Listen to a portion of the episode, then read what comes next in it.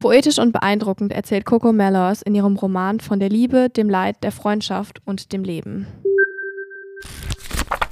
Und damit herzlich willkommen zu einer neuen Folge Lieblingsbücher. Heute haben wir euch den Roman Cleopatra und Frankenstein mitgebracht. Und zwar geht es um Cleo Mitte 20 und Frank schon über 40, die sich an einem Silvesterabend kennenlernen und sich ziemlich Hals über Kopf verlieben und auch sehr überstürzt heiraten. Ganz gleich, was Familie und Freunde dazu sagen, es ist eine wunderschön chaotische Beziehung. Sie ist eine kreative, chaotische und psychisch ein bisschen angeknackste Künstlerin und er ist ein ehrgeiziger Unternehmer, der sehr gerne feiert. Und zusammen ergeben die beiden zwar das komplette Chaos, aber auch irgendwie ein wunderschönes Chaos. Der ganze Freundeskreis kommt gar nicht mit dieser Beziehung hinterher und sie selbst eigentlich auch nicht. Also am Anfang ist also alles wunderschön und es scheint die perfekte Beziehung gegen alle Klischees zu sein. Aber nach der Zeit schleichen sich immer mehr Probleme ein und die Unterschiede der beiden werden doch zu größeren Problemen. Die Autorin erzählt immer wieder aus verschiedenen Perspektiven. Mal erzählt Cleo, mal erzählt Frank, mal erzählen Freunde von den beiden, eine Arbeitskollegin von Frank oder der beste Kumpel von Cleo, der Frank eigentlich gar nicht leiden kann.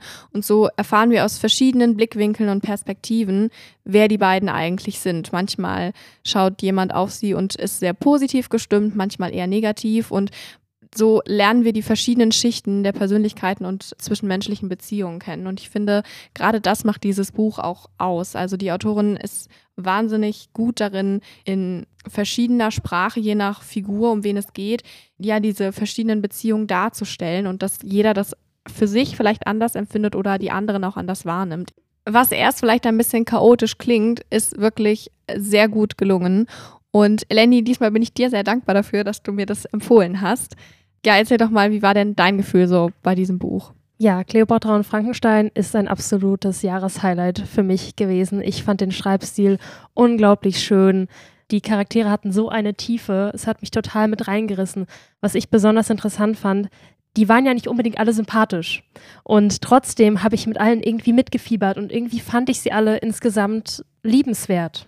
Man hatte halt beim Lesen auch das Gefühl, so man, man ist wirklich irgendwie bei echten Menschen mit dabei. Ja, es ist sehr viel Dramatik auf jeden Fall. Es ist sehr viel los. Es ist. Ähm also es geht auch nicht nur um, ich sag mal, leichte Beziehungsprobleme, wie oh, wir sehen da irgendwas unterschiedlich und es gibt Meinungsverschiedenheiten, sondern ja wirklich große, tiefgreifende Probleme, wie zum Beispiel, dass Cleo depressiv ist und immer noch nicht ganz den Tod ihrer Mutter verwunden hat. Oder auch, dass sich nach und nach herauskristallisiert, dass Frank ein Alkoholproblem hat. Also ich fand es schön, dass die Beziehung von Cleo und Frank den roten Faden gebildet hat und dass man immer wieder einzelne Kapitel zu den anderen Charakteren bekommen hat. Und so hatte man so ein schönes Gesamtbild, aber diesen roten Faden halt noch, der durch die Beziehung der beiden praktisch entstanden ist. Außerdem fand ich auch den Wechsel der Erzählperspektive super interessant. Also man hat ja dann einen Charakter, der die Ich-Perspektive bekommt. Alle anderen Charaktere haben eben einen auktorialen Erzähler. Und das gibt eben diesen, dieser komplett neuen Person zu dem Zeitpunkt eine ganz besondere Bedeutung. Das fand ich sehr interessant. Ja, die Autorin hat einfach wirklich ausprobiert und gemacht, was sie für richtig hält. Und es hat einfach genau so auch richtig gut funktioniert. Zum Beispiel fand ich auch die eine Arbeitskollegin von Frank, man hat das Gefühl, man könnte die Geschichte von ihr auch in einen eigenen Kurzroman packen. Irgendwie war es in einem ganz anderen Ton erzählt und hat aber trotzdem zu der Gesamthandlung ganz wichtig zu beigetragen, dass man Dinge verstehen oder nachvollziehen konnte.